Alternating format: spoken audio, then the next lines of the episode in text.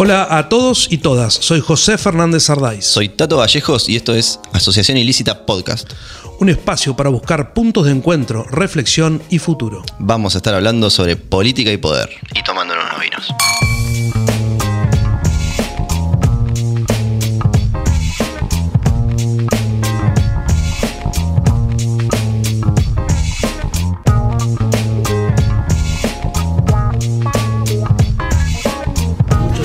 Tiene 70 años, es abogado, estuvo casado 46 años, tiene dos hijas y tres nietos. Fue juez subrogante de la Cámara Federal de Apelaciones en 1999. Pasó por asesoría letrada del muni- del municipio. Fue concejal de la Unión Cívica Radical entre el 91 y el 95 y entre el 95 y el 99, esos dos mandatos. Presidente del Consejo entre el 95 y el 97. Durante el gobierno de la Rúa fue gerente interventor del PAMI entre el 2000 y el 2001. En 2007, medio cansado del radicalismo, fundó y lideró el vecinalismo más importante que tuvo y tiene Bahía Blanca, Integración Ciudadana. Desde ahí se convirtió en un fuerte opositor de los gobiernos peronistas de Brainstein y Bevilacqua, principalmente. Con Integración Ciudadana tuvo su tercer mandato como conce- concejal del 2009 al 2013 y el cuarto, pero solo dos años, 2013-2015. Fue presidente de la DAIA Bahía Blanca, de también de la Asociación Israelita de, de Bahía. Estuvo a punto de dirigir la DAIA a nivel nacional. Fue asesor de la causa AMIA. Cuenta que durante la última dictadura defendió la persecución de testigos de Jehová. Y ahora está muy metido en la literatura y ya escribió un par de libros y tiene algunos ahí a, a pie de cañón. ¿Por qué después de tantos años haciendo política partidaria y religiosa, eh, ahora te fuiste a la literatura a escribir ficción? ¿Qué pasó ahí? Bueno, creo que re- respondió una necesidad. Este, los tiempos marcan esas necesidades. Al fin y al cabo uno se convence que termina girando sobre los mismos temas, ¿no? Sobre las grandes preguntas o sobre algunas respuestas que a veces las podemos dar desde la política, pero otras veces la literatura tiene también la, la posibilidad de hacerlo. ¿Es más fácil? Es distinto, este, tiene la, la capacidad a lo mejor de interpelarte de otra manera. Uno tiene que crear en la ficción, como es mi caso, eh, los personajes, Claro. este, anudar las historias, recorrer eh, las idas y vueltas, las vicisitudes del personaje, pero generalmente uno termina en el fondo eh, ocupándose casi siempre de las mismas cosas, la injusticia, las diferencias, la necesidad de buscar la verdad. De una u otra forma se recorren esos ¿Y caminos. por qué vas por ahí? Yo sentí una necesidad por una cuestión personal, si se quiere, y fue sanadora la experiencia, sí, sí. Especialmente la primera novela, Tikva, vinculada al atentado a la AMIA, fue sanadora. Casi yo diría fue balsámica, porque uno empieza a incorporar este, dolores ajenos que se transforman casi en propios cuando uno advierte que no puede dar respuesta familiar de las víctimas. Eh, uno percibe ese dolor, termina asociado a ese dolor, y mucho más cuando éste se vincula a la injusticia, ¿no? Entonces creo que en ese sentido fue eh, la literatura, me- en mi caso, resultó altamente sanadora, ¿no? Y sumado a eso después a alguna experiencia compleja de carácter familiar, sin duda eh, Más aún. apelé al mismo remedio, digamos, Y continué con la misma terapéutica. Estamos tomando vino de Águila Roja, el bodegón que queda en Rodríguez 767. De lunes a sábado de 8 a 1 de la mañana nos dan el vino para, para tomar. Ruli no toma, así que vamos a brindar con agua después, ¿no? Muy bien. Ahí puedes ir, te tomas un buen vino, comes muy rico. Sí, señor. Para reservar, pueden reservar el WhatsApp 291-432-4813. O entran ahí en el Instagram, Por Instagram. Restó, Los buscan. están viendo en pantalla. Vamos a hablar un poquito de integración ciudadana. Después vamos a volver a, a la literatura. Junto a Arturo Guevara, Jorge Partenesi y Carlos Pabletti fundaste Integración Ciudadana en 2007. Y con muchos más. Y con muchos más. Algunos más, sí, con Felipe Christiansen, Carlos Cariñano, Héctor Bertoncello, gente que salía disconforme del radicalismo, Del radicalismo. gente que venía de la democracia cristiana, después se asociaron peronistas, socialistas, De todo. Sí. Ahí, mismo, ahí mismo ese año lograron meter un concejal, a Norberto Martínez. Norberto Martínez. En 2009 consiguieron que los votaran 29.482 personas. Casi, si querés, como al frente de todo el año pasado. O sea, eh, para, 30.000 para- personas. para dimensionar. Eh, en 2011 fueron 28.500 y seguían con es- como segunda fuerza política, metieron seis concejales. ¿Cómo lograron que un vecinalismo recibiera tantos votos? Y ¿Por qué crees que pasó eso? Nadie, nadie creía que fuera posible. Claro, por eso. Con toda franqueza. Dos partidos fuertes en ese Sí, momento encima. sí. Y analistas políticos locales y periodistas de experiencia decían que no, que era imposible. Pero yo creo que esto es como el fútbol. Eh, a veces cuando viene la pelota en un córner hay quienes saltan antes, otros saltan después que pasa la pelota y algunos a veces cabeceamos en el momento justo. Y ese en el momento justo, cuando se da nuestro crecimiento. ¿Por qué? Porque hay una gran disconformidad con el radicalismo, que había sido derrotado, que no había hecho Claro. Y frente al peronismo mucha gente entendía que había una posibilidad para una voz local, que la verdad que la ciudad nunca la había tenido. Y creo yo que ese fue el acierto, saltamos en el momento justo. ¿Y La qué? aparición del PRO eh, después, de alguna manera, este, modifica otra vez el escenario. Sí, claro. Esto es recurrente en la política. Nada como en la vida es definitivo, en la política menos. ¿Por qué no se da, vos decís, el radicalismo no fue autocrítico en ese momento? ¿Por qué no intentar ser autocrítico desde el radicalismo? Intentamos. Y no pudieron. Sí, intentamos, pero no estaban dadas las condiciones, este, lamentablemente. Y bueno, igual nosotros, la mayoría eh, de los que veníamos del radicalismo, nunca abandonamos ese origen espiritual, que algunos lo identifican con el personaje de Alem. Bueno, en nuestro caso y en el mío particularmente sigue, siguió siendo una figura influyente. Por supuesto, sin ninguna duda lo fue también Alfonsín después. ¿no? ¿Y ¿Cómo fueron esos primeros acercamientos a la política? ¿Por qué al radicalismo? ¿Qué, qué te pasa? Había un antecedente familiar, pero en el momento que todavía la dictadura no se había retirado porque los albores de la democracia estaban todavía en estado borrón, este, diríamos de borrador incipiente, eh, algunos amigos me acercaron a una cena en la agrupación racinguista clásica, casi clandestina, en la que vino Raúl Alfonsín a hablar. Éramos muy pocos y yo quedé absolutamente impresionado. Por supuesto conocía lo que venía haciendo... Con Alfonsín, decís. eh, sí. ¿Qué te impresionó ahí? Me impresionó el análisis, la profundidad, los conocimientos sobre la política, sobre la ciencia política, sobre la historia política y además es- esa defensa que venía haciendo cuando llegaba en un colectivo con su traje negro a firmar los habeas corpus y se volvía a la noche, me parecía que era el ejemplo este, que todo político debía seguir.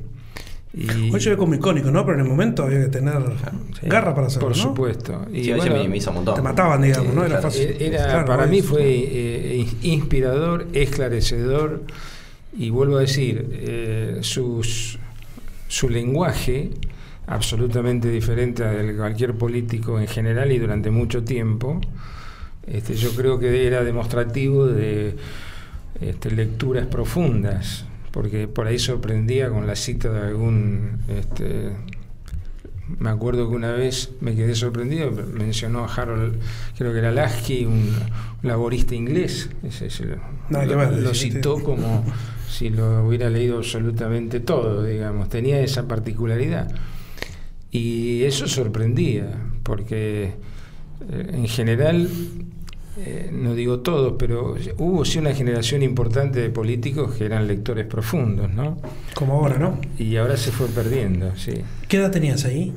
¿Te acordás más o menos de la cena? sí, era el año 81, 82. o sea Llegando a la que, eh, yo nací en el 52, así que 30. jovencito. Yo me había recibido a los 21 de abogado. Ah. Este, y fue impactante, realmente fue impactante. Como en, en 2013 fue el año en el que más, vuelvo a la integración ciudadana, ¿no? Fue en el que más votos sacaron, 33.000. Sí. Ahí superaron al frente de todo el, el año pasado. Eh, les iba muy bien, o sea, de hecho ahí quedaron mil votos abajo del Frente Renovador, que estaba Sí. Julián Lemos, o sea, casi ganan. ¿En algún momento de, de ese, de esa subida que tuvieron, alguien les ofreció guita para, che, déjense de joder? No. Onda, chao. Cierra vecinalismo. basta, déjense de joder. Cierra Integración Ciudadana. Integración no, Ciudadana. No, no, nunca, nunca. Y confieso que nosotros no, no- no lo asumimos con gran triunfalismo. Eh, es, es- esa verdadera eh, épica que se dio en aquel momento. ¿no? No, no fuimos totalmente conscientes en el momento de lo que teníamos entre manos, confieso. Al menos la mayoría de nosotros, y, y en mi caso.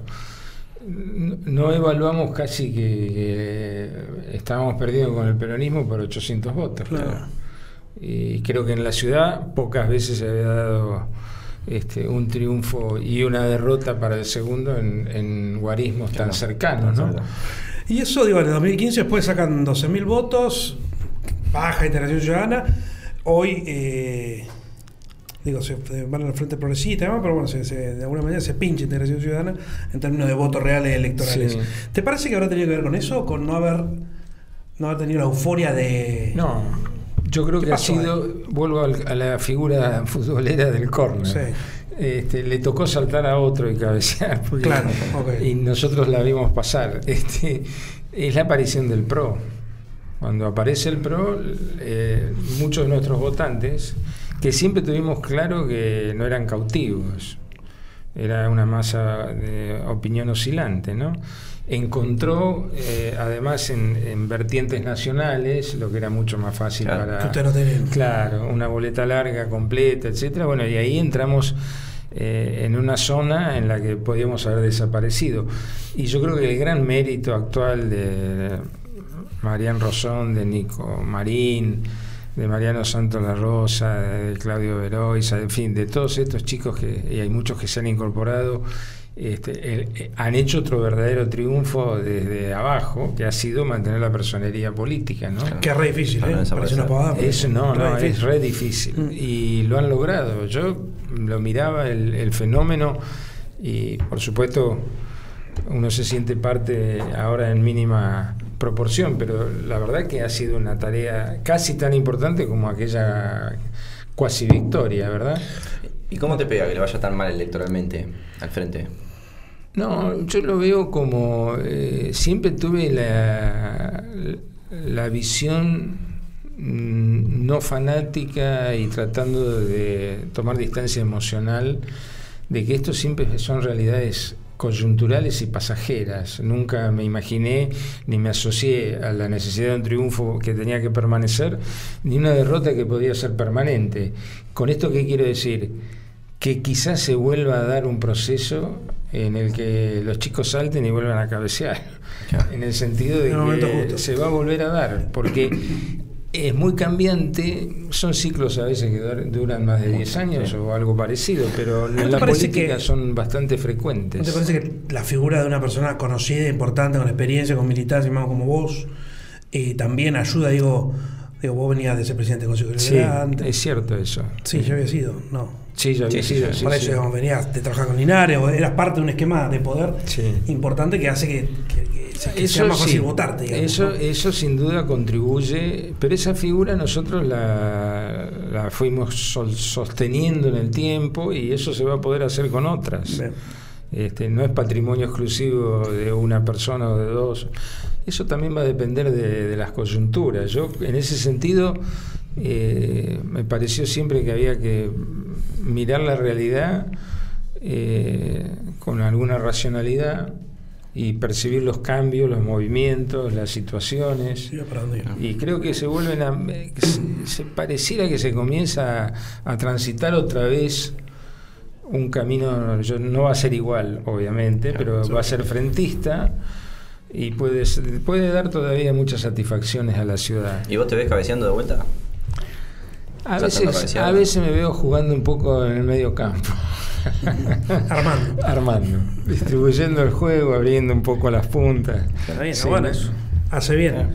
¿Qué hubiera pasado si no formaban la integración ciudadana, si te quedara el radicalismo? ¿Qué, Contrafáctico, ya sé, pero ¿qué, eh, quizás uno hubiera encontrado un lugar en otro espacio político difícil, la verdad que difícil. No, no me veía. No lo viste después tampoco. no, no, no, no, no me veía. Este, Recuerdo que siempre uno asocia algunos episodios y dice, ah, alguno me trataba de acercar por ahí a otra fuerza política, de, con buenas intenciones, obviamente, pero no, no, yo creo que así como se dio esto, fue bastante este, natural, ¿no? Para los que en aquel momento lo hicimos, que usábamos una figura y recuerdo que decía, este, nos fuimos al desierto y sin agua, porque la verdad que no teníamos nada entre manos, no sabíamos ni por dónde empezar. Me acuerdo que una noche redacté el estatuto del partido Este, terminé a la medianoche digo, esto será un nuevo partido, la verdad. así se hacen a veces esas cosas, ¿no? ¿Tuviste alguna charla con los dirigentes que en ese momento del radicalismo no les daban espacio? Yo quise... Posterior, después de que ganaron y... No, este, no hubo así charlas vinculadas a este tema, pero eh, en ese sentido yo he tratado siempre de ser muy respetuoso. Por, primero porque, vuelvo a decir, el origen lo reivindico y eso me, pertenece porque es mi experiencia personal, nadie me puede decir que no la tengo. Eh, y siempre fui muy respetuoso de, del radicalismo cuando dejé de ser afiliado. Entonces dije, bueno, esto no inhibe que así como nos critican la integración ciudadana, yo pueda tener una opinión política sobre algo que han hecho o dejado de hacer, eso sí, pero no hubo. También después se dieron otras salidas, como la de Linares con el GEN. Claro. O sea, no, no, fue un proceso único el nuestro ni excluyente, ¿no? es raro lo que pasó de dirigentes, sí, sí, sí, Muchos y muchas lo votaron suponiendo que no iban a ganar, ¿no? Seguramente en, algunos casos. ¿Qué implica eso? ¿Qué, te enseñan las derrotas? Pues seguramente la, la mayoría de las veces que se presentaron sabían que no ganaban. Yo creo que la gente, es decir, eh, en la gobernanza que se trata de sostener en una ciudad como en una provincia o un país, necesariamente requiere una posición clara, fuerte, en el sentido de convicciones muy firmes, ¿no? Y yo creo que nos votan por eso, nos han votado por eso y nos van a seguir votando por eso. Esas convicciones firmes implican compromisos y a veces exponerse a, situaciones no demasiado gratas ¿no? respecto al poder al que hay que enfrentar. Eh, nosotros tenemos la, la, vocación por incomodar a los cómodos y tratar de acomodar a los incómodos. ¿Esto qué significa? Todos aquellos que sufren, que tienen dificultades porque están marginados, porque están excluidos, porque no acceden a los bienes sociales o culturales son los que están incómodos. A esos hay que acomodarlos. Y los que están demasiado cómodos son los que tienen el poder, los que manejan los recursos, los que manejan las pautas. Bueno, a esos a veces hay que incomodarlos.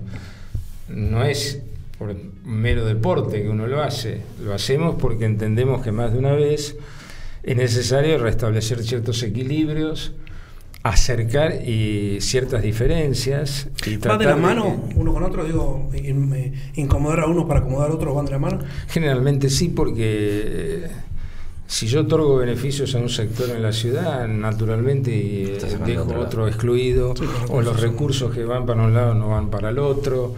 Eh, es el verdadero interés, el, de, el verdadero interés común, ¿no? el de tratar de restablecer ciertos equilibrios yo diría a veces acortar ciertas diferencias que son tan evidentes, ¿no?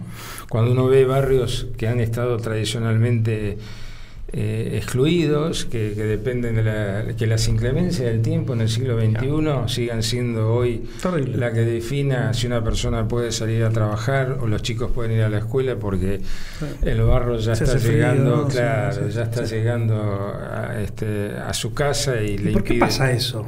tantos años, tantas décadas con los mismos problemas.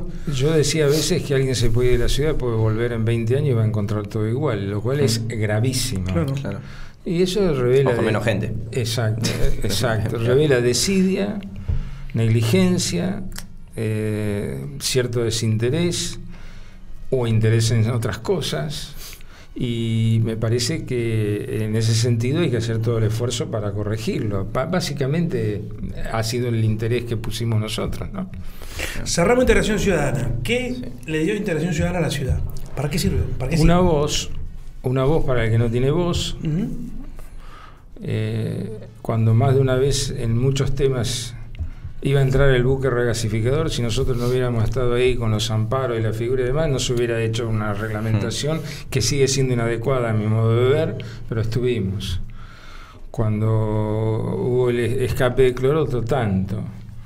Cuando hay, hubo problema de cierre de alguna fábrica o lo que fuera, también cuando hay situaciones vinculadas a los suicidios que nadie se ocupaba en la ciudad, estuvimos. Cuando empezaron con nadie sabía cómo encarar el tema de la trata de personas, estuvimos. Quiero decir, darle voz a los que no tienen voz, porque esa es la verdadera función de la representación política que genera un lazo muy particular con aquel que lo sigue, ¿no es cierto? Y un compromiso para quien lo lleva adelante como nosotros. Pero me parece que esa es la verdadera función, independientemente a veces de que se esté en el gobierno o no se esté en el gobierno, porque eh, ocurre y nos ha ocurrido que nos vienen a ver quienes tienen alguna problemática particular sabiendo que no estamos en el gobierno. Sin embargo, esa voz incide, a veces forma agenda o contribuye a formar la agenda. Y bueno, me parece que esa es la verdadera función política, ¿no? Es más difícil estando afuera de cargos, ¿no? Digo, incluso no teniendo concejales. ¿O no? Eh, es distinto. Es distinto, Es distinto. distinto. Pero nosotros hasta en- le encontramos un poco cierta eh, dinámica a eso también. Claro, porque claro. eh, si, si vos lográs este, que te escuchen y decís lo que algunos no dicen, los que están en el gobierno tienen que ocuparse a veces, Seguro. aún sin mencionarte. Que yo creo que ha sido uno de los errores persistentes de esta administración, que no, ent- no entender que la gobernabilidad se construye con colaboración y que para colaborar hay que colaborar con los que piensan diferente, no con los que piensan igual. E incluso con los que no están en el gobierno. Me refiero en la institucionalidad formal, que sería la del Consejo en la representación política. Eso es la verdadera gobernabilidad y eso es un déficit para mí importante porque falta cooperación. ¿Sentí que no nos escuchan, digamos? Eh, obviamente. Digo, gobierno local, GAI, sí, sí, obviamente. ¿no? Es decir, ha, ha habido propuestas sensatas, oportunas, este, que no éramos autores exclusivos, no, no, no vamos a, a rogar la, este, la propiedad intelectual de algunas ideas, pero eh, las difundíamos y demás, y era razonable que nos convocaran. ¿no? Bueno, hay un criterio eh, que es eh, justamente ese, la gobernabilidad debe sostenerse en la cooperación y no en el antagonismo o eh, directamente en la exclusión. Claro. Bueno, vamos, a pasar a un poquito a la etapa de escritor. Ahora estás escribiendo Fricción. eh, junto a tu amigo Héctor Grimberg escribieron el guion de, de la obra de teatro llamada Dos Hombres Grises. Sí. Eh, Que hecho, verla, vamos, a, ¿eh? vamos a decirlo así. El 1 Sí. de octubre en el tablado se presenta la obra. Exacto. Ahora Eh, mismo, a comprar entradas. Todos y todas, entradas. compren Sí. entradas. Ahí voy a leer la, La- el la resumen, digamos, la ficha técnica, tal cual. Muestran el impacto que produce el despido de uno de los personajes, Hermes, en la gran empresa en la que trabaja con su amigo Rogelio. Lucía, otra empleada, es afectada por la misma, me- por la misma medida, la echan también. La armonía entre los dos amigos se quiebra a partir de ese hecho, aflorando el conflicto a través de los recuerdos que el protagonista va colocando en una caja al abandonar la empresa. Con el transcurrir de la obra, la tensión va en aumento hasta llegar a un final inesperado que no lo vamos a contar para no spoilearlo. Eh, ¿Por qué alguien tiene que ir a ver esta obra? Porque creo que refleja una realidad que de una u otra manera nos ha tocado casi, diría todos, que es el- esa enfermedad tan particular y eh, de mucho tiempo, pero que en el siglo XXI ha hecho estragos como la pandemia, que es el desempleo. Y la forma en la que la viven dos amigos en una empresa eh, es justamente el objetivo que acabas de definir vos en la ficha, ¿no? Y las tensiones que provoca el conflicto, eh, que tienen obviamente un desenlace, van dejando, creo yo, en el espectador una enseñanza y una posibilidad de reflexionar más que enseñanza. Reflexionar sobre ese hecho que es una enfermedad social, si se quiere, este, cómo cada uno la internaliza, cómo la vivió. He visto comentarios en La Plata, ahora que se dio la obra, de que mucha gente dijo, al fin esto nos pasó a todos de Claro. alguna manera. Mm. Y todos empiezan a tomar conciencia de que eh, un pariente, un amigo, personalmente alguien... ha- Directo o indirectamente lo viviste. Y cómo, cómo eso este, genera nuevas tensiones, incluso entre dos amigos, como es en el caso de los personajes, ¿no?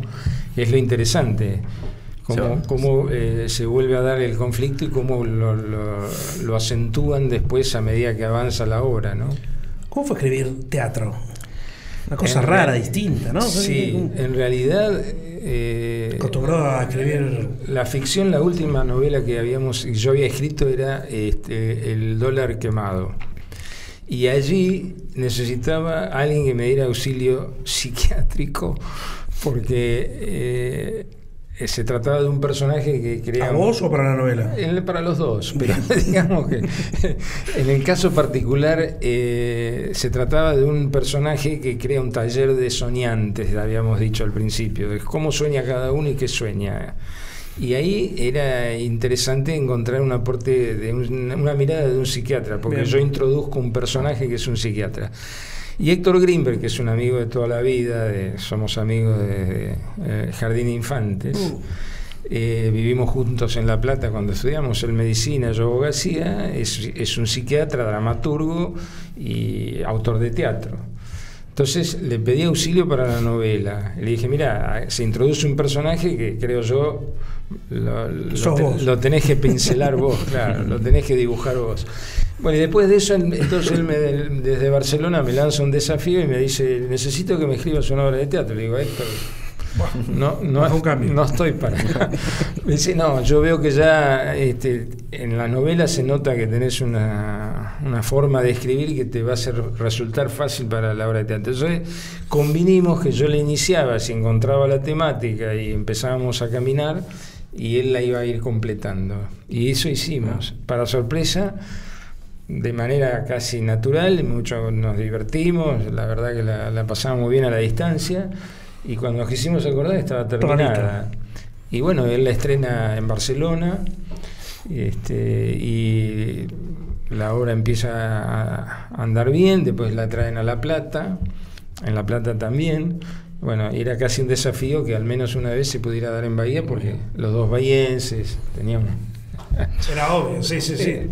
Escuchame, era para el Teatro Municipal, ¿no hablaste con, con Amoni? Vamos a hablar con Casali. Casale que viene el programa, Casale, a ver si te pones las pilas. Para, la próxima, para la próxima la llevamos ahí. Y Bertolt Brecht fue un militante político de la sí. y era, e, e, escribía mucho, mucho teatro. ¿Te parece que hay algo ahí en, en alguna historia de algunos personajes políticos que usan el teatro como canalizador? Puede haber sido, sí, como no. Este, yo no era tampoco ni he sido tan he sido un lector desordenado, muy lector pero desordenado, con lo que eh, algunas obras de teatro leí, pero tampoco puedo decir que fuera... Que supiera eh, mucho. Que claro, que yo me dedicara especialmente al teatro.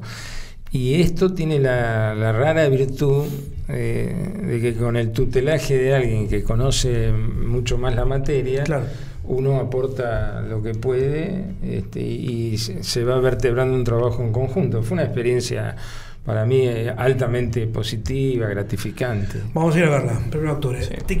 es, ¿cómo se dice? El primero de la, primera novela, De la dictadura al atentado de la AMIA, una ficción basada en hechos reales, supuestamente.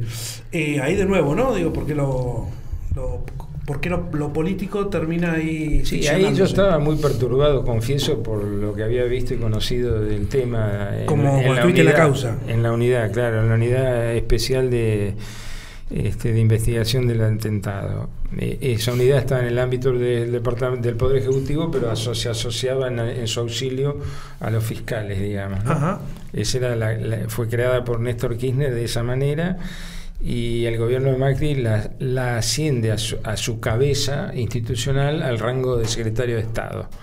Y ahí nos convocan. Este, era una verdadera legión extranjera, por suerte, porque era gente que veníamos de distintas visiones políticas, este, como un denominador que éramos abogados, este, mi caso particular con conocimiento sobre eh, ese tan, escenario tan particular que es la comunidad judía, que tiene que ver obviamente en el caso del atentado, y entonces yo aportaba quizá esa mirada. ¿Cómo llegaste ahí?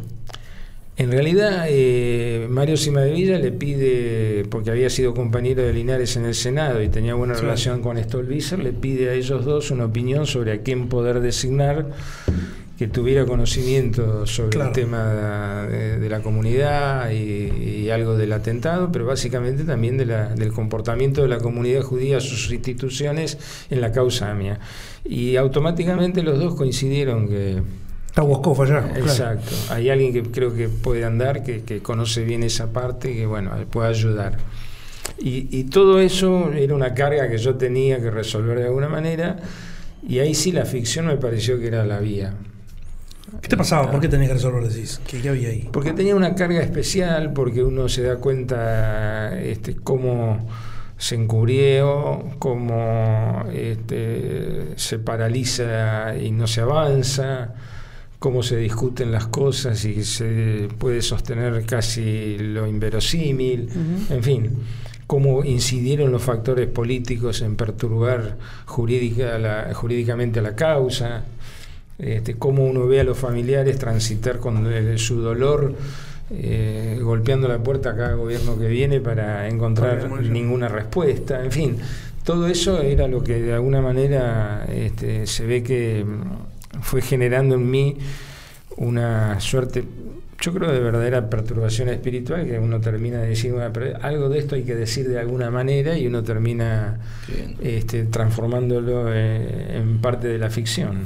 No, llegaste ahí, digo, sin, sin, conocimiento de causa que era todo un desastre el manejo del, poder, de la política. no, no, me imaginaba que era así, pero yo decía, llegué a, definirla este, como eh, una suerte de, inventario de todos los males. Todo lo, que no todo lo que no se debía haber hecho se hizo, ¿no? Y además con esa persistente vigencia casi permanente de los servicios de inteligencia que uno los ve eh, y los imagina detrás de todas esas situaciones, ¿no? Es, es horrible hablar de creencia, ¿no? Pero ¿crees que mm, ¿Alguna vez va a haber justicia para los Yo me contento y soy un optimista en lograr que haya verdad. ¿Y por qué hago esta distinción? Porque impulsando el juicio en ausencia, que significaría eh, llevar a juicio pleno a los imputados iraníes, no por una cuestión de islamofobia, ni mm, pensando que necesariamente se los condene, quizá no se los condene. Eh, pero ¿qué va a significar un juicio pleno? Va a significar conocer la verdad que hoy por hoy creo que es el verdadero reclamo de la sociedad y fundamentalmente los familiares de las víctimas. No somos una excepción. Eh, hay países como Francia que tiene un sistema judicial al que no tildaríamos este, de tan deshilachado como el nuestro, etcétera, que ha demorado casi más de 28, casi 32 años en poder llevar a juicio a los responsables de un atentado en un restaurante judío en pleno París donde hubo muchos, seis muertos y más de, más de casi 20 heridos, y no podía lograr extraditar a, los cuatro autores, que eran cuatro terroristas, uno que se había, había obtenido la ciudadanía este, noruega, dos se habían refugiado en Jordania, uno en la Cisjordania, en la ciudad este, de Ramallah, y el gobierno francés tuvo que admitir que desviaron la causa deliberadamente, que habían hecho un acuerdo con la organización terrorista de Abu Nidal a cambio de que no hubieran más atentados terroristas en Francia, así, así de lo sencillo, lo reconocieron, este, y después de muchos años que dieron vuelta a eso y que cambiaron de juez y que este, empezaron a iniciar causas contra los encubridores y todo lo demás, este, llegaron al menos a poder llevarlos a juicio a uno de ellos, uno solo de los cuatro. Acá entonces vos crees que serviría que Yo sea un juicio en ausencia, o sea, después pase lo que pase con... Primero, claro, conocer la verdad. Es que lo que nos pasó en la época de la dictadura, cuando íbamos a las audiencias acá en la Cámara Federal de los juicios de la verdad, yo me preguntaba, pero ¿para qué lo hacemos a veces con angustia, no? Escuchar los testimonios y después eh, si teníamos ley de obediencia de vida y punto final y no había forma, y parecía imposible, bueno... Era la verdad. Era la verdad. Esas causas sirvieron, esos testimonios fueron valiosos, se derogaron las leyes este, y hubo justicia. Bueno, yo creo que el reclamo en este caso, en la causa mía, es en primer término por la verdad y para eso necesita juicio, una ley que es el juicio en ausencia. ¿Y sobre qué escribe hoy Raúl Boscoff? ¿Qué estás escribiendo ahora? ¿Qué, qué temas te...? Hay una novela que está en una editorial en La Plata este, que trata sobre una ficción que transcurre, transcurre en Rapanui, en la isla de Pascua, donde se comete un crimen que está vinculado con la dictadura de Pinochet. Eh, y bueno, la novela involucra a personajes diversos.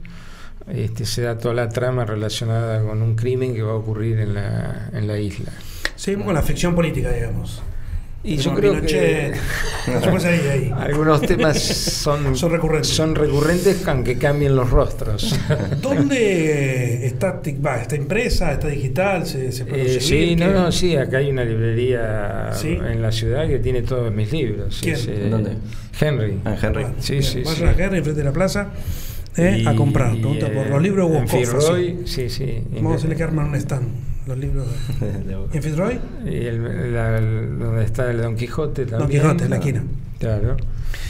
En Italia acaba de ganar la ultraderecha, sucesora de Mussolini, ¿no? Más allá de las definiciones ideológicas e históricas sobre el fascismo, eh, ¿qué representa para vos el fascismo? Eh, ¿Qué es el antisemitismo? ¿Y ¿Cómo, ¿Cómo veis personalmente vos estas idas y venidas? Eh, yo diría que con gran preocupación, porque veo que es un mundo que gira, gira hacia la derecha, ¿no? Y lo viene haciendo Polonia y Hungría, con Víctor Orbán, que es su actual y reelecto presidente. Eh, cuando nosotros nos entrevistamos con fiscales de Alemania para hablar eh, desde la unidad con el juicio en ausencia, nos dijeron, empezamos a conversar y en un momento dije, bueno, pero Hungría y Polonia están sometidas a escrutinio por la Unión Europea porque ya no son democracias.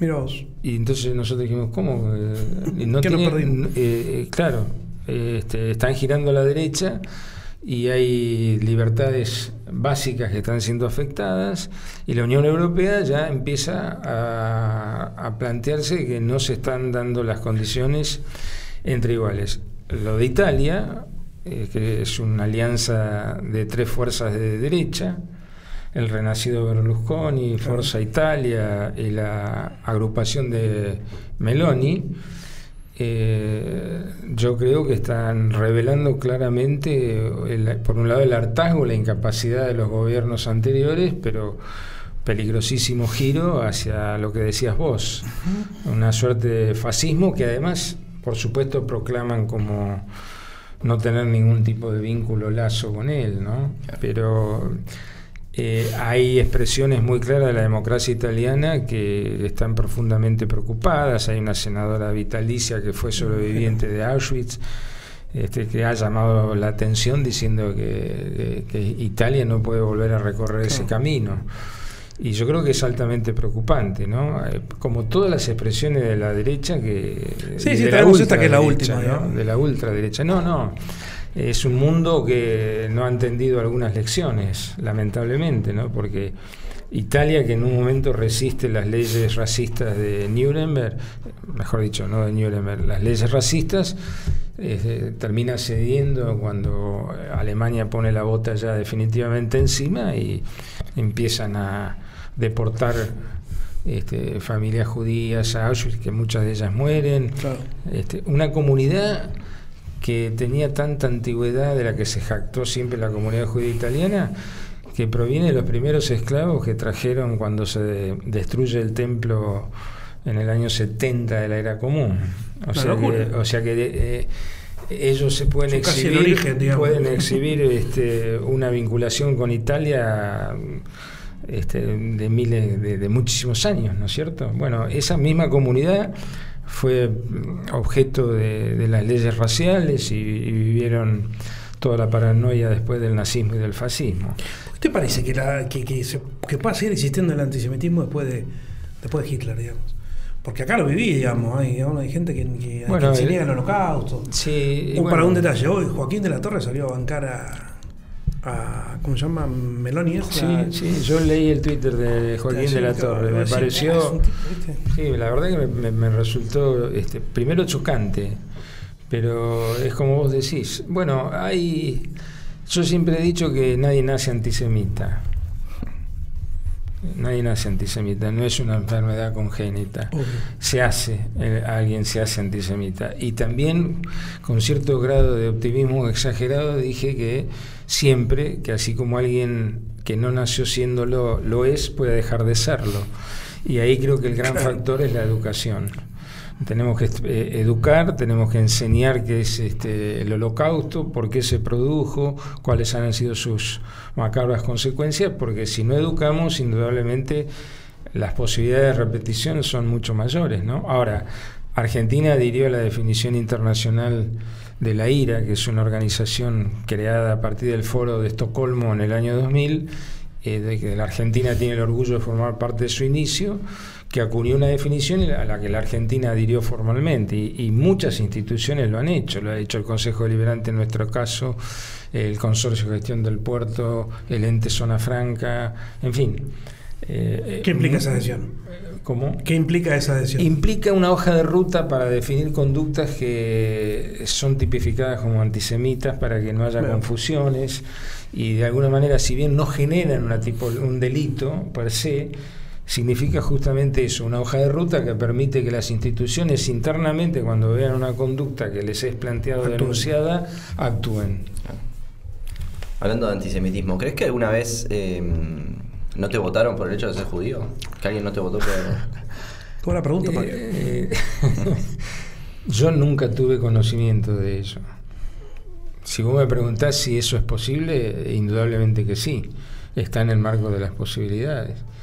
Eh, yo siempre asumí mi, mi, judaísmo con absoluta naturalidad, convencido que vivo en una sociedad democrática, convencido de que he contribuido mínimamente en la medida de mis posibilidades a, que sus valores democráticos se sostengan y persistan, y también en la necesidad de mostrar que eh, en mi caso, el pueblo judío y la comunidad tienen un aporte importante hecho a la humanidad y todavía lo pueden hacer y, en consecuencia, si alguien, por alguna enfermedad social de la que hablamos, entendió que no me debía votar, está también en su decisión hacerlo. Con el antisemita mi cuestión es ontológica.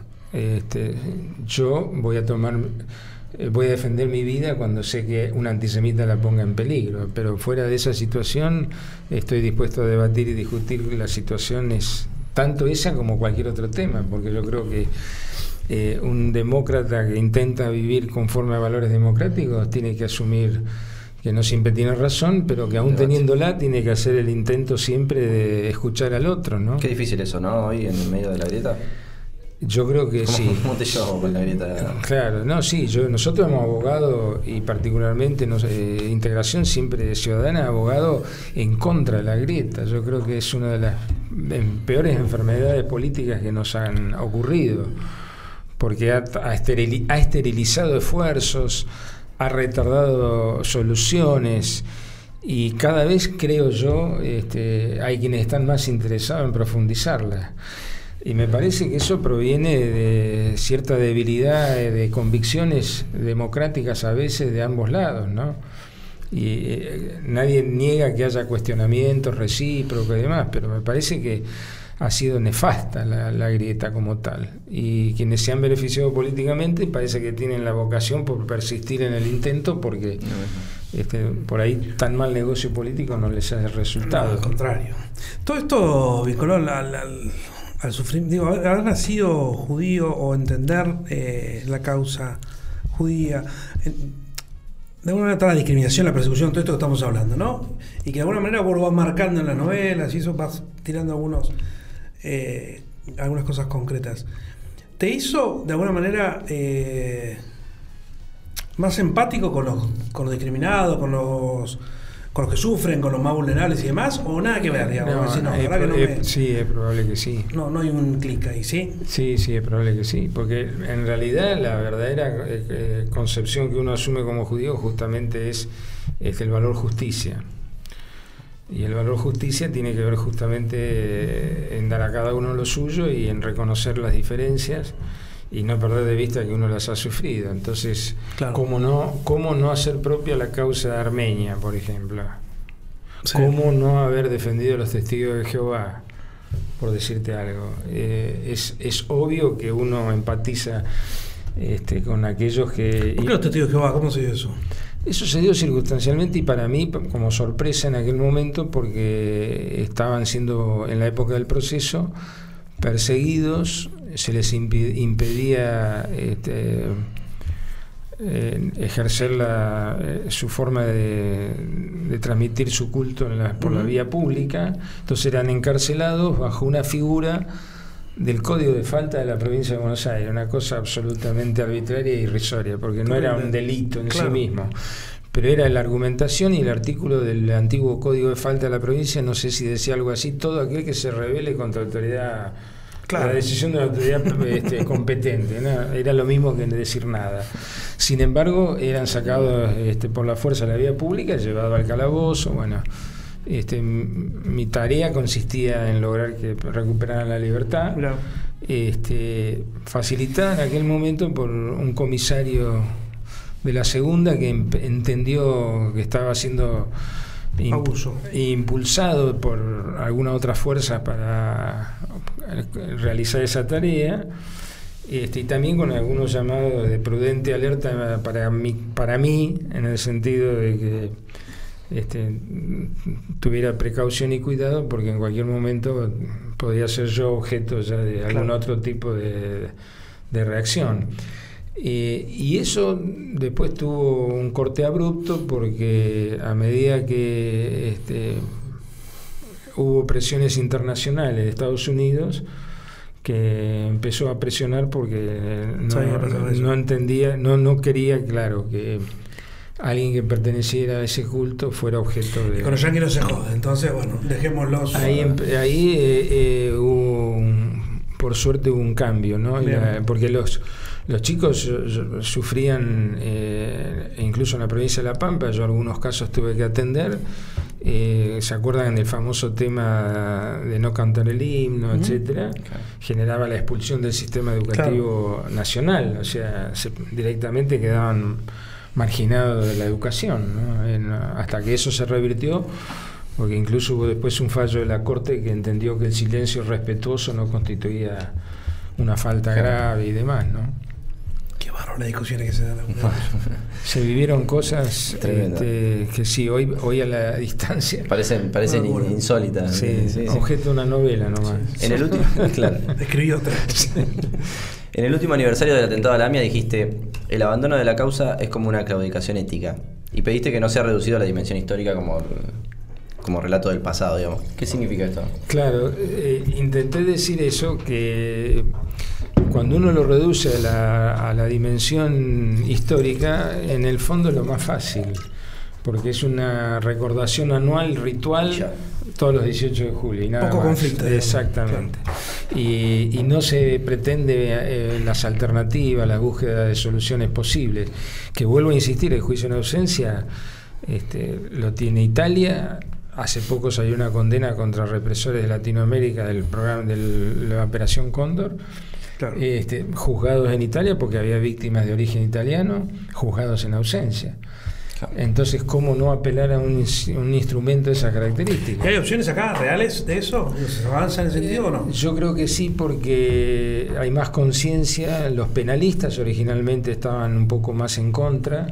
Los constitucionalistas admitieron que no hay obstáculo, que eh, el Pacto de San José de Costa Rica la admite, etcétera y de a poco se fueron... Hay antecedentes encima, claro. Empezaron, claro. Y la Corte, cuando tuvo que analizar extradiciones, caso Priebke, que había sido juzgado en ausencia, eh, cuando la Corte dijo que admitía, o también el caso Nardelli, eh, admitía las este, extradiciones para aquellos juzgados en ausencia cuando existiera eh, lo que se llama la posibilidad de revisionar. Es decir, el que volvía o era detenido, extraditado y había sido juzgado y condenado, tenía la posibilidad de pedir la revisión de la sentencia, ofreciendo, por ejemplo, nueva prueba.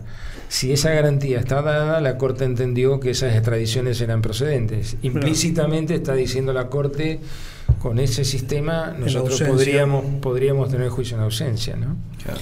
Rubén Beraja fue un personaje bastante complejo y oscuro para la comunidad judía durante los 90 acusado de quebrar el Banco Mayo, de encubrir el atentado de la AMIA bastante. Era presidente de la DAI en ese momento, lo que es la Delegación de Asociaciones Israelitas Argentina. Cuento un poco para poner en contexto a uno que, que no vieron tanto los 90. Amigo del poder menemista y varias acusaciones más que mancharon de alguna manera a la comunidad judía en general en ese momento, Argentina.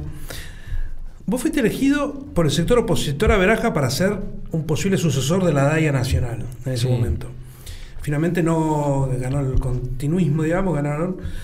¿Cómo se llega a ser candidato como un lugar tan importante dentro del poder judío en unos países con más comunidad judía como es Argentina, no? Sí, en realidad yo este, me bajo de esa candidatura porque el sistema de la DAIA no era democrático. Claro. No había estatuto. Eh, paradójicamente. Y, y entonces después se, se legaliza, por decirlo de alguna manera, la estructura legal y en aquel momento existía una denominada comisión ad hoc, que era la que definía los candidatos y como que había que de alguna forma transitar ese, ese camino previo, etcétera. De la asociación en personalidad jurídica, digamos, estaba. Sí, pero, Pero- digamos, no, no, no tenía personería en ese momento y, y después se estructura con todas las condiciones de un estatuto. Fue una experiencia interesante, en aquel momento todavía el posverajismo, para llamarlo de alguna manera, mantenía este, la, la hegemonía en, en esa institución que había nacido en el año, nació en el año 1935 para luchar justamente cuando se avecinaba eh, el nazismo. Claro. ¿no? Hay que recordar que en 1939 el Luna Park se llenó de bote a bote en un acto nazi con profundas imágenes y banderas eh, en apoyo a- al régimen nazi. Eso pasó en el Luna Park.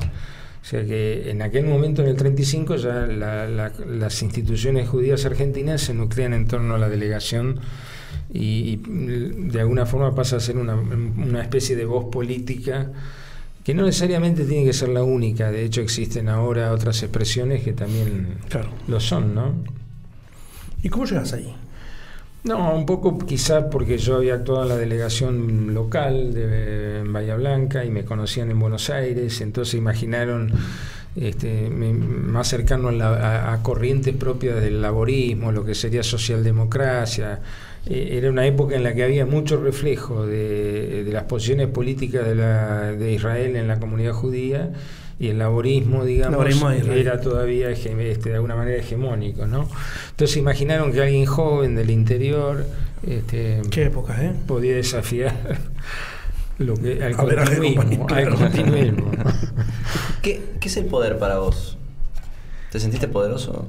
No, nunca. Eh, yo siempre que cuando entraba a una institución eh, designado y alguien me lo, me lo hizo notar cuando entré a interventor en el PAMI, no llevé ni el cuadro con la foto de un ser querido ni absolutamente nada. Entonces un día alguien entró y me dijo, che, acá no hay nada, ni un banderín de Liniers. Este, ¿Sos Chivo? Sí, ni de River ni de Liniers. Me dijo, no hay ningún banderín. Le digo, no, es que nunca, sos inquilino en estos lugares. Y esa es la gran confusión, ¿no? Yo creo que el poder es eso. Sos un mero inquilino, a plazo y, y condicionado. Ahora, la mayoría o muchos creen este, que son poseedores, entran como dueños, ¿viste? empiezan a colgar todos los bailes Podemos medir, ¿eh? Las oficinas de los políticos, a Ah, ver bueno, cuán- a ver cuánto cómo se son. dan a- apropiado. Y- ¿Cómo son las oficinas? ¿Cómo son las oficinas? Ojo, es una buena nota. Eh, entonces este, vos te das cuenta Sí. enseguida, porque este, aparecen la- todas las imágenes familiares, los clubes, eh, la- ¿no? Sí, sí, sí, sí, Este, obviamente. yo decía, no, esto es para entrar y salir. Y te tenés que ir de la misma manera. De hecho, en el PAMI había dicho que sería un año de intervención y lo cumplí. Porque decía, si es una intervención, no puede durar más de un Claro, año. algo. acuerdo. Claro, sí, sí, sí. si en un año no hice lo que se supone que tengo que hacer, bueno, no fue buena tampoco la intervención. Es la realidad. Y me que andar llevando los banderines y todo, Es- es, un bolonqui. Antes de seguir, eh, porque vamos a seguir, eh, te regalamos un almuerzo para dos personas en Milano. Uy, qué bueno. Que los amigos de Milano irán Central Café. Ahí en Alem. Muy nos, nos dan una mano para hacer ilícita. Ahí pueden ver las redes. Milanesa de Milano y ensaladas Sí. también, ¿eh? La Caesar de Milano está bastante buena. Sí. Sabemos hay, de qué se trata. hay buena Sí, birra. bien. El Frente de Todos lo lideran eh, en la sexta Subiele, Feliu, Godoy, Dichiara. A juntos lideran Gay, Nardelli, Moirano. Vos siempre hablar de tener convicciones, de hecho hablaste varias veces acá de convicciones, valores y demás. ¿Ves convicciones firmes en los principales políticos de nuestra ciudad hoy? Sí, en algunos de ellos yo creo que sí. Algunos no, no he tenido mucho trato. En otros sí. Este, probablemente eh, han cambiado la manera de ejercer esas convicciones o de percibirlas, me parece. ¿no es cierto? Eh, en el caso de, de Gay y asociados, han tenido un itinerario este, teñido de diferencias anteriores, ¿no es cierto? No están tan involucrados en la misma línea, ¿no? este, uno diría que podría, han cambiado de trocha a veces con alguna facilidad. Este, otro los veo con convicciones, claro, sí. ¿Cuánto llevas con Gay vos? ¿Se conocen de antes? Sí, ¿no? sí cuando este, estaba en el rol de periodista, nos hemos visto hace poco. Es una relación civilizada, normal, con diferencias obvias. Este, la manera de ver la política y eso creo que han quedado en evidencia si uno analiza lo que cada uno ha dicho, lo que cada uno ha hecho. Sí, ¿seguís lo que pasa en el Consejo? ¿Cómo, cómo ves hoy a la, a la oposición ahí? Algunos dicen que falta un walk Lo han dicho en este programa incluso. Eh, yo creo que lo que falta eh, es un ejercicio mucho más firme de los concejales de la oposición. Creo que tienen que deberían estar más en contacto con los problemas diarios y, y hacer escuchar su voz con otra fuerza, ¿no? Me parece que, pero eso, el oficialismo tampoco está tan lejos de eso. Me da la sensación de que hay un oficialismo marcado por la inercia, favorecido por esa inercia, con una vocación superficial por las macetas y, y alguna otra cosita. No te gustan las macetas tampoco. ¿eh? No te gustan las macetas. A mí me gustan en un jardín, pero no este, para ocupar el espacio público ni transformarlo como si eso fuera un plan de gobierno, porque entonces estamos más cerca de la patria gastronómica que ha favorecido espacios nada más que para Ojo que en Milano podés comer en la calle. ¿eh? No, no como en la calle. Igual que la, oposición, por ejemplo, hable de las macetas, que el, que el, que el, tema que sea las macetas, no, no, habla también de la posición que tenemos hoy. Bueno, diríamos, diríamos que es uno de los temas, pero yo pregunto, ¿dónde está el municipio y qué sabe de la red de agua? Pregunto, ¿hay una dirección de hidráulica municipal? No hay. ¿Sabe por dónde van los caños de APSA en la, de la red de la ciudad. No, lo sabe APSA, mira que lo va a saber el municipio. Bueno, pero el municipio debería hacer el intento para saberlo. Eh, y así puedo enumerar una serie de temas estructurales donde absolutamente eh, es inexistente. Inexistente. Y eso sí me parece que es un tema que el, oficialismo debería tomar, de debería tomar nota y mucho debería tomar nota también la, oposición, en la manera de plantarse, de decirlo, de proponerlo, porque lo que se trata es de encontrar soluciones. Entonces, este, ¿cómo no imaginar que una ciudad como la nuestra eh, esté el municipio tan ajeno a los servicios esenciales? Eh, parece poco concebible, ¿no? Que uno diga, este, no sabe, en algún momento hemos propuesto que había reparaciones que la podía hacer el municipio, que tenía que hacer un acuerdo con APSA. En algún momento preguntamos dónde están las acciones de APSA, porque nos decían, quédese tranquilo, usted es vecino de la ciudad de Bahía Blanca, usted es dueño de APSA, usted es socio de APSA. Y entonces un día dijimos nosotros, ¿y dónde están las acciones? Carcela la tenía. No, no, ¿dónde están? Claro, ¿dónde están las acciones? ¿Dónde están las acciones?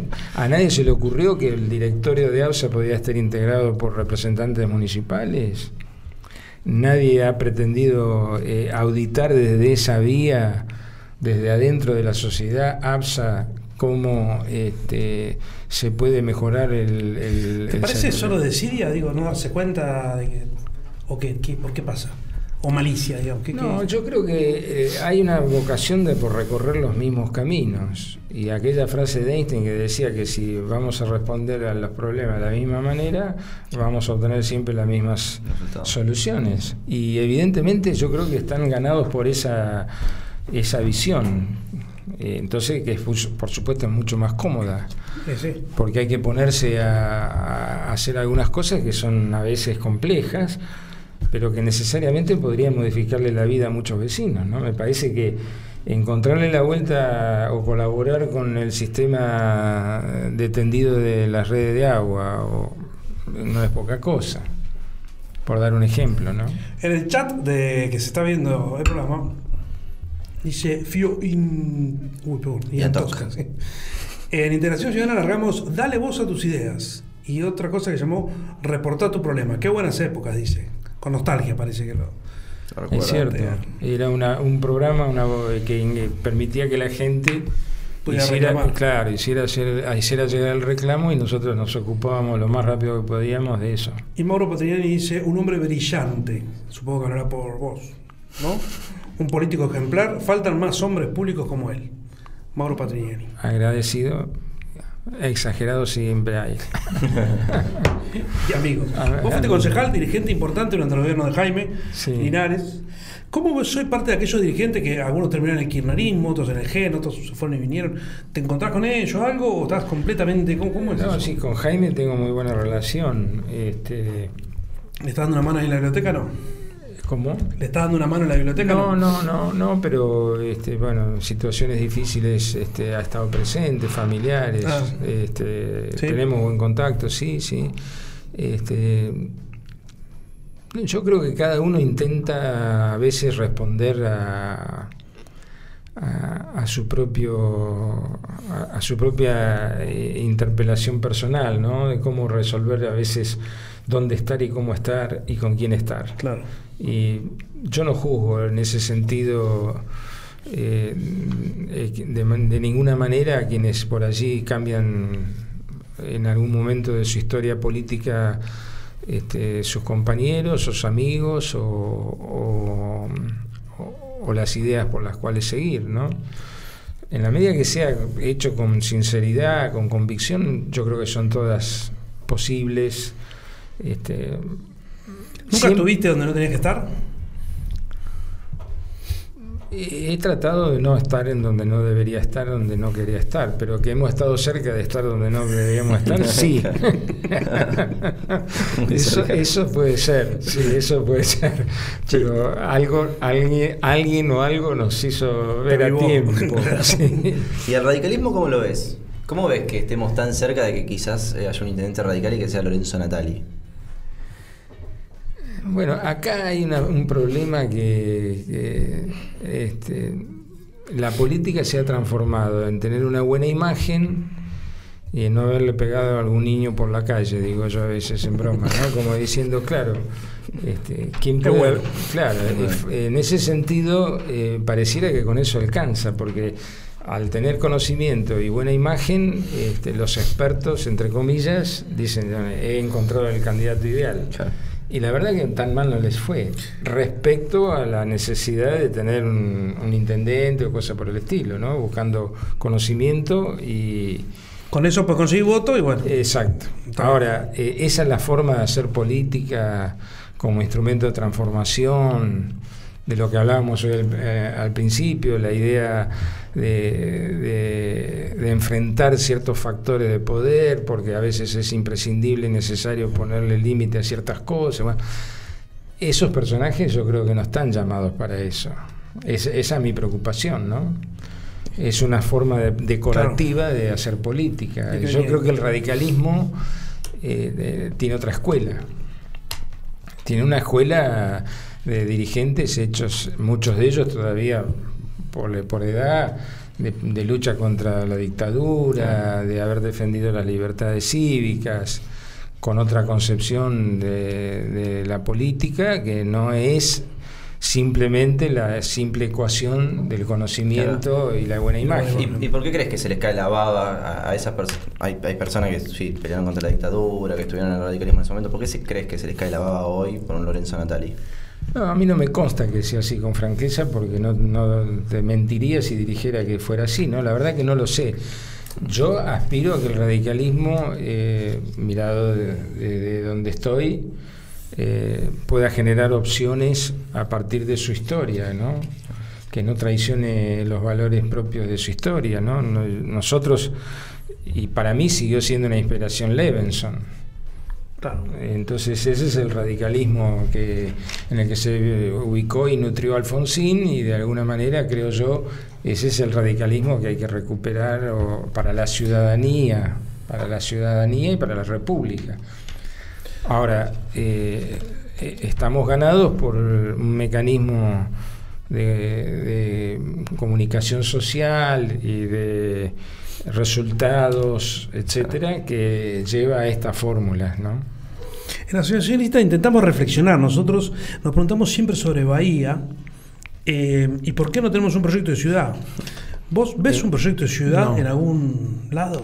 ¿Lo No, hubo antes? Sí. ¿Sí? Bueno, el plan estratégico de Jaime eh, fue un intento. Muchos dicen eso acá. ¿eh? Sí, fue un intento porque de alguna manera debió haber sido, debió ser continuado, pero justamente el abordaje de los temas estructurales de la ciudad, los recursos, el territorio, la vinculación con el puerto, la vinculación con la región, eh, el tránsito de las mercaderías este, por diversos medios y, sus efectos, la necesidad de generar otros, otros este, otra fuente de trabajo alternativa para mucha población, eh, la intención de, regularizar asentamientos. Eso son cuestiones que deberían Claro. formar parte inevitable de un plan y, y en el que hubiera concierto y acuerdo. Pero acá vuelvo a decir, la gobernabilidad no se entiende como cooperación, se entiende como exclusión. El que tiene el, el gobierno municipal entiende que puede hacerlo todo solo y ese es un camino errado porque a la- es de corto alcance y a veces eh, se tiene la, la pere- peregrina idea de que todo lo que uno hace y dice está bien. ¿Y eso lo ves desde siempre o pasa ahora nomás? Yo Onda, que- Jaime llamaba a la oposición para que Yo creo, que, a- yo creo que sí, sí. Y además, eh, como el Consejo Deliberante era un consejo fuerte, Claro. eh, el ámbito de negociación realmente a veces se daba Sí, allí. claro. Eh, eso me parece que también contribuye. Y ahora creo que no, que está totalmente eh, marginado de, de esa vocación. No digo que no intenten algunas medidas este, o, o propuestas, pero yo preferiría que hubiera mayor cooperación, continuidad y profundidad en el análisis de estos temas que mencionamos, ¿no? En el 95 escribiste un libro que se llamaba El municipio hacia un nuevo desafío. Sí. Avanzaba, avanzaba sobre algunas ideas de autonomía municipal. ¿Qué desafíos tenía el municipio en ese momento? ¿Y, No. en, qué, ¿Y en qué se avanzó en estos casi 30 años desde que escribiste eso? Porque Cinco, Los desafíos siguen casi siendo los mismos. Mismos. Los mismos. El grave problema es que la constitución de la provincia de Buenos Aires no alteró el régimen municipal, que era un poco la idea que proponía el libro. Eh, y esto fue un error a sabiendas de la convención constituyente de la provincia de Buenos Aires. Yo me negué a ser constitu- convencional por eso. Cuando mi partido me lo propone, este, yo dije, ¿se va a modificar el régimen municipal? No. Me dijeron. Entonces no voy a ser convencional porque hay otros que van a ser mejores convencionales que yo.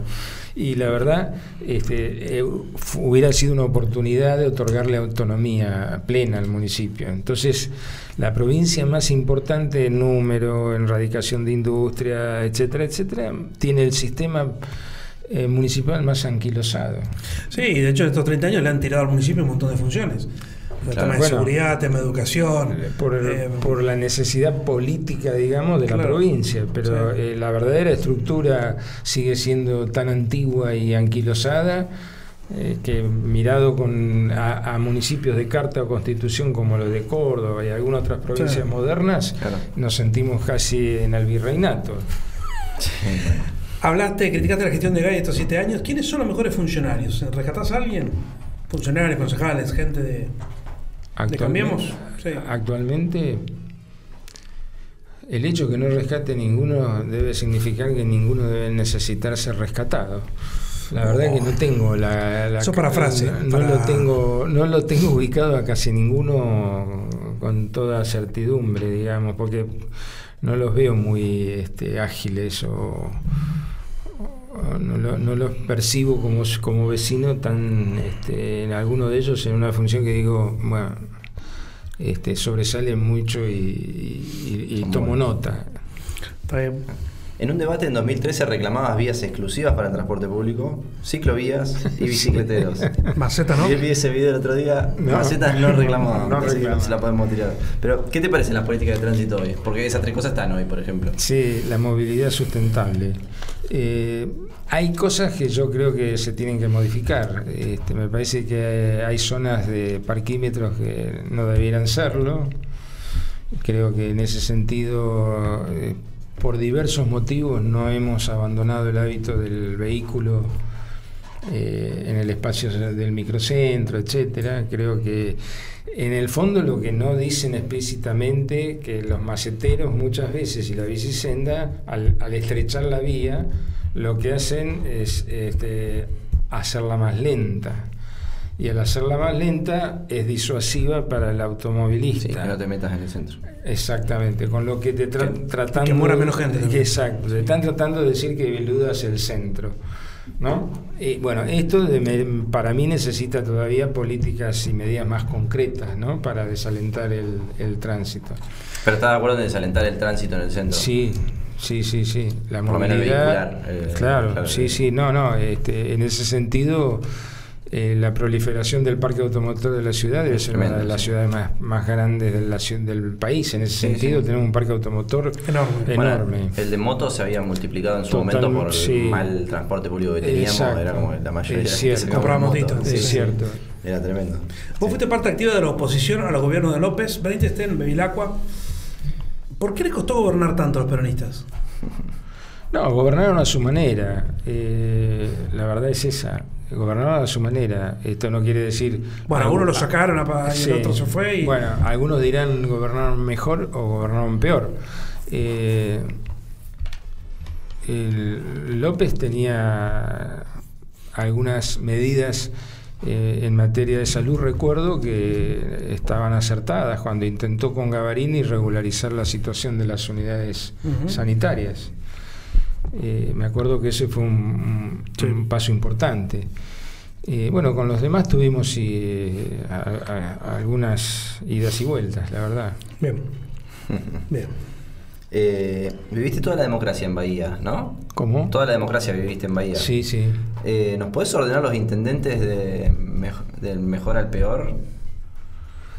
Yo creo que son calificaciones innecesarias, este, porque tienen atributos o cualidades distintas.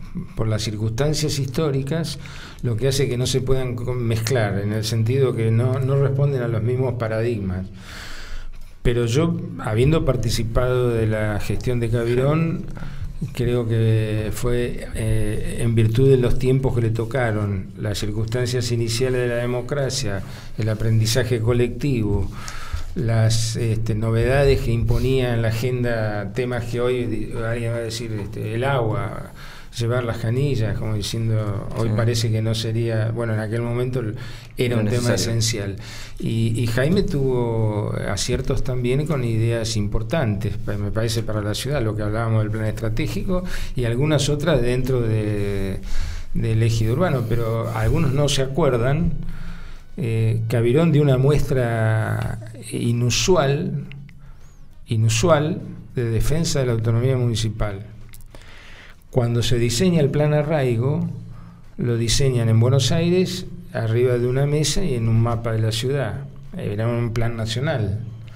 ¿Qué era el plan arraigo? Y trataba de diseñar en un barrio que no recuerdo exactamente cuáles eran, de qué manera se deberían hacer la- las vías de circulación y todo eso con el fin de regularizar la- los terrenos, los dominios. Pero estaba dispuesto en el gabinete de un, func- de un funcionario en Buenos Aires. Y nosotros, este, con Juan Carlos, en ese momento decidimos interponer un amparo contra el gobierno nacional. El intendente radical le interpuso un amparo en el juzgado federal a un plan del gobierno de Alfonsín. ¿Por qué? Porque avasallaba la autonomía municipal y se había tomado la decisión en un gabinete nacional, en una mesa de trabajo de un funcionario, sin tener la más mínima idea de lo que pasaba en la ciudad de Bahía Blanca. Bueno, esa fue una actitud... Alfonsín no vino más. ¿eh? No vino más a Bahía, Alfonsín. No, no, eh, entendieron, entendieron que se equivocaron. Eso fue lo importante, porque nosotros no tuvimos necesidad de que, de continuara el amparo Ah, hasta la sentencia. Pero el primer planteo que nos habíamos hecho es si era posible que un municipio interpusiera un amparo. Y si más aún lo pudiera hacer contra el gobierno nacional. Sin embargo, este, me acuerdo que Álvarez Canales lo admitió y, y se inició el proceso y bueno, ¿qué es lo que se debió hacer? Lo que no se había hecho antes. Claro. Que los funcionarios nacionales se sentaran a la mesa a los funcionarios municipales, ¿no? Cosa que no pasa tampoco, eh, me parece, ¿eh? eh, claro, bueno, esa fue una defensa que hizo el gobierno en aquel momento de Cabirón este, de la autonomía local. Che, en el chat Rafa Morini dice que te extraña. Y la verdad que sí, nos llevamos, aunque parezca para muchos difícil e increíble, este, uno a la distancia percibe que este, le, le ponía este, mucha picardía a, a sus discursos. Dice que te extraña. Qué buen consejo deliberante ese de esa época. Mendoza, Boscov. El otro día lo recordaba en. Sí, Villalba. Villalba. Era, era un consejo picante. eh. Norberto Martí. En un momento llegaron a tener 16 bloques, creo. Sí, sí. O no, toman, eh, dos, eh, 13 bloques. Norberto Martínez. Martínez. Eh, la verdad que este, eh, eh, era grato. A veces daba la sensación de que teníamos algunos dolores de cabeza, eh, este, pero no, era grato. Era ¿Quién cree que sea intendente el año que viene? ¿O intendenta? ¿Sos candidato? No, yo no soy candidato. ¿A nada? No, estoy en etapa de recuperación. Y con la realidad de hoy, ¿quién te gustaría que sea intendente o intendenta? Y yo creo que me gustaría que alguien que, que- que tiene que ver con integración ciudadana, que, que puede ser una incorporación, este, puede sacarle varios cuerpos en cuanto a la necesidad de dar respuesta a alguno de estos temas que hablamos hoy. No quiero decir con esto que asegure que sea el intendente, ¿no? No, no, pero claro. como ustedes me preguntan quién Sí, me sí, sí, gustaría, yo creo que integración estaría en condiciones de ofrecer quizás este, una agradable sorpresa. ¿Extrañas el consejo, digo, las campañas, ser candidato a esa época?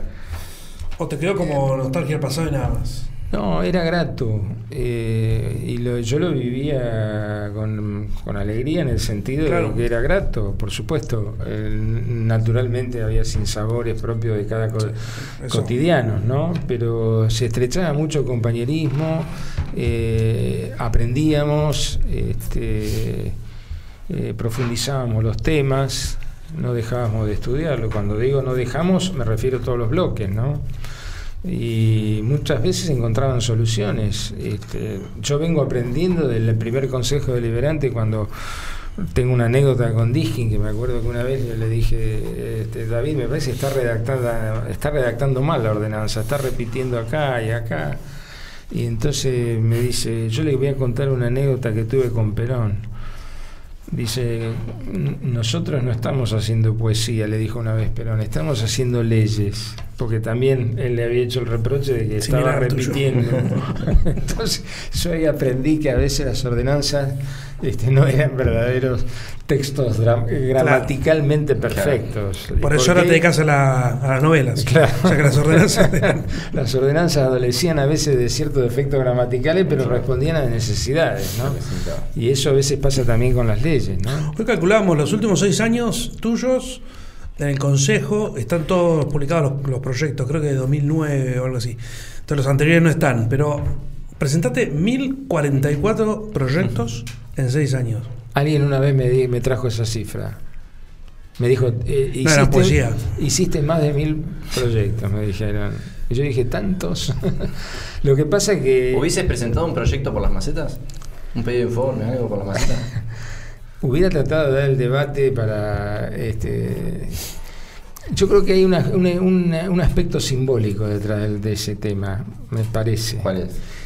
Eh, cuando uno tiene una visión superficial de la ciudad y cree que eh, arreglando el jardín este, resolvió todos los problemas, es como ocurre en una casa, ¿no? Uno imagina que si tiene arregladito y ordenadito el jardín, eh, adentro está, todo, bien. Y creo que es así. Pero estas ni siquiera son ni siquiera hay flores en las el jardín. Claro, pero me parece que hay un exceso de superficial, de mirada superficial en eso. Bien. Bien. Antes de pasar a las encuestas crueles, tus viejos abuelos vinieron a Argentina. Mis viejos argentinos, ¿no? mis viejos son Ah. argentinos. ¿Y tus Mi padre es santafesino, eh, nacido en San Cristóbal, un nudo ferroviario del norte de la provincia de Santa Fe. Y mi, abue- mi madre de Médanos. Y tus abuelos sí vinieron de. Mi abuelo sí vinieron de Ucrania, Claro. mayoritariamente de un lugar que se llama Kremenchuk, que todavía no fue bombardeado. Todavía no. No, Bien. pero que está justo en el centro, creo que es a orilla del río Dnieper y que en cualquier momento puede caer. eh, Ay.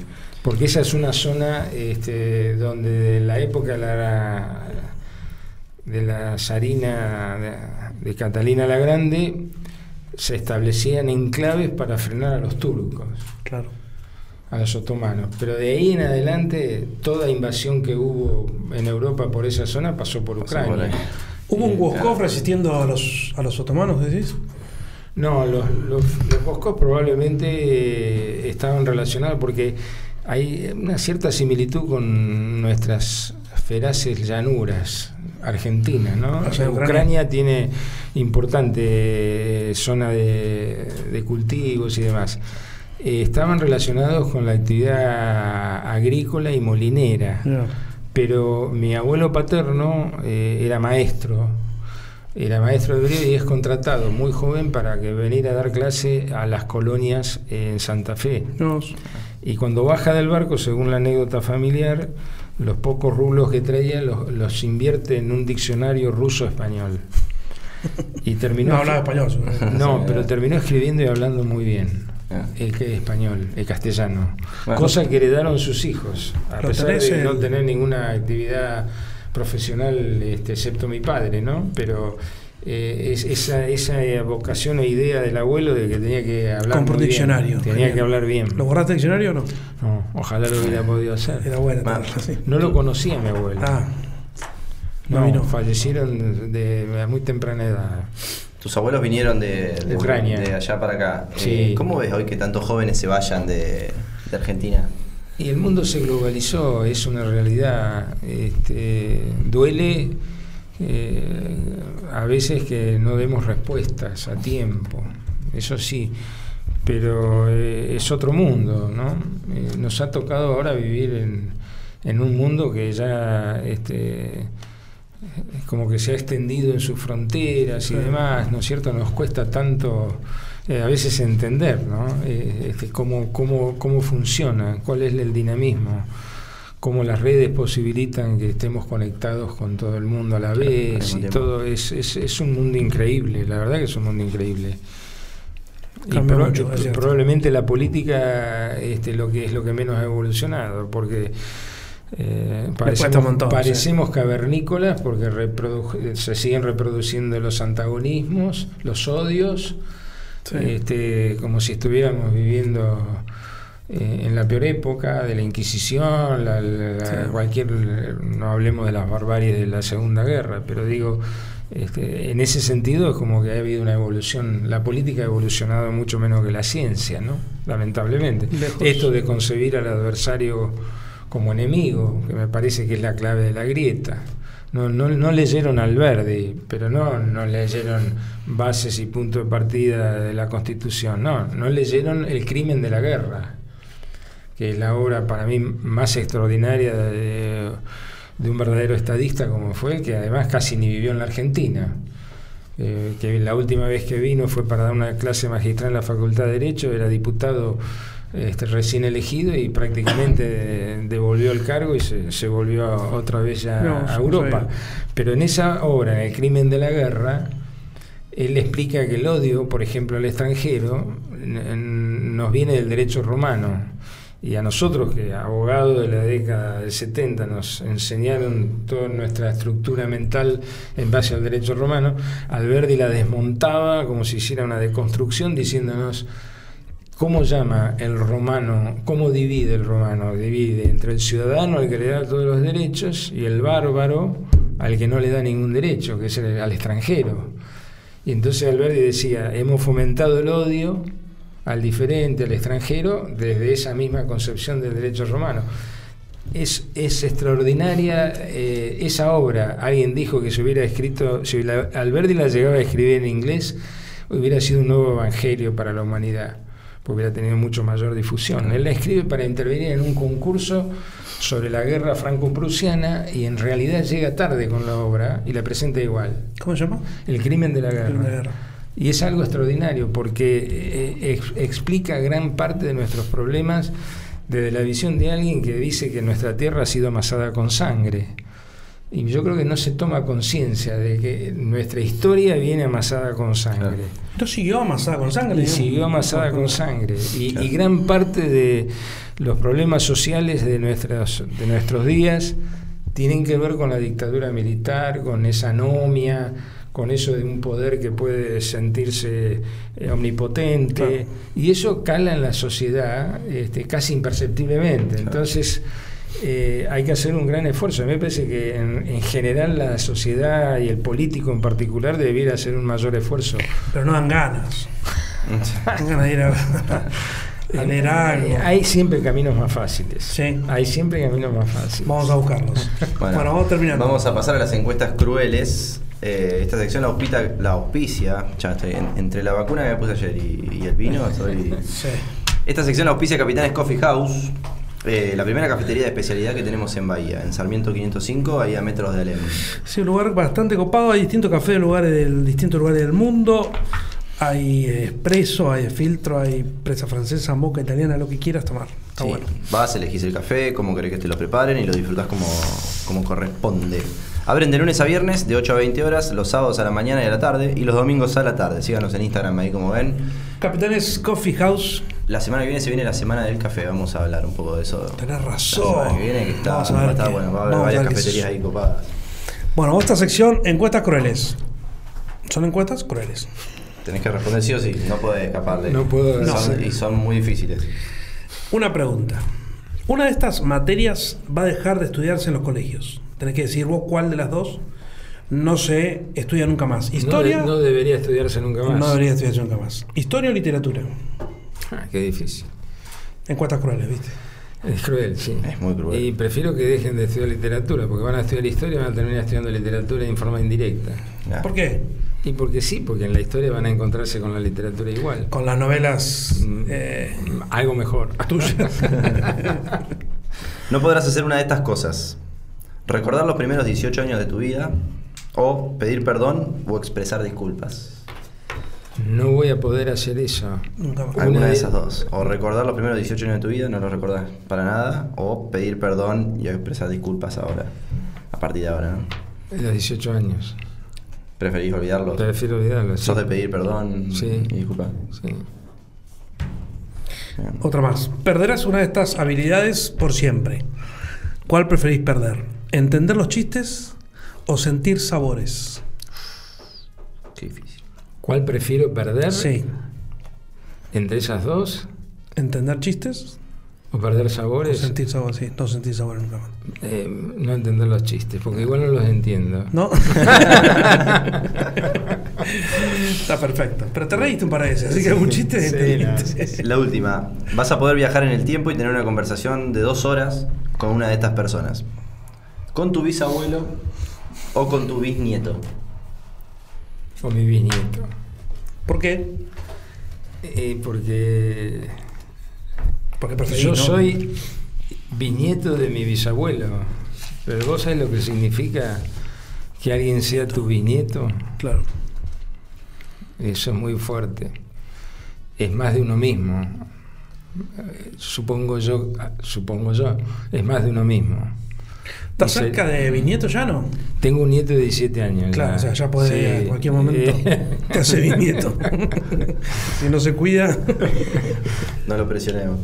Eh, sos un histórico dirigente de la colectividad judía en Bahía. En otras ciudades hay un legado al resto de la comunidad como Histórico, hospitales. y perdóname, Sí. no institucionalmente hablando. ¿eh? Bueno, Claro, sí. Bueno, Acla- igual no vas a escapar de A ver si se enoja alguno. Eh, Igual no vas a aclaremos, aclaremos. No es capaz de esta igual.